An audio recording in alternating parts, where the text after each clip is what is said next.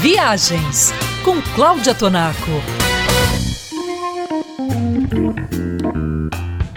Quem aterriza em Seattle, seja qual for o propósito da viagem, precisa visitar o museu e ou a fábrica da Boeing. Nesse momento em que a aviação tenta encontrar um tipo de combustível para vencer a força da gravidade e a gravidade da mudança climática, você, viajante da Band News e eu, aterrizamos em Seattle, a cidade que é sinônimo da Boeing, que é sinônimo de avião, que é sinônimo de viagem.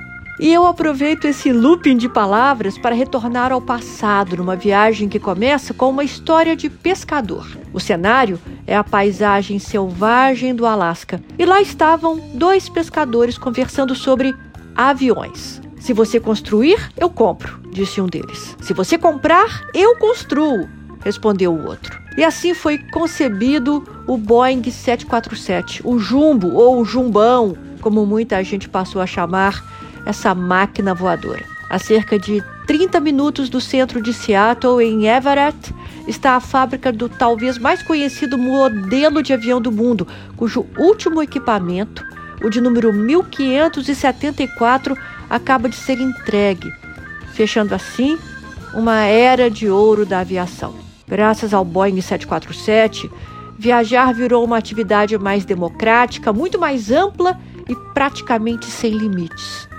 Construir um avião como o Boeing 747 é como montar um quebra-cabeça com 6 milhões de peças ou componentes. O sucesso do 747 pode ser medido com números reais.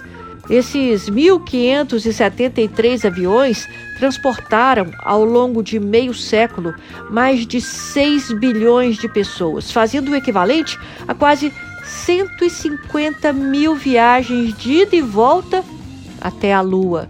E se nós, seres humanos, fizemos uma máquina deste tamanho vencer a força da gravidade, existe a esperança de que possamos vencer também a gravidade da mudança climática.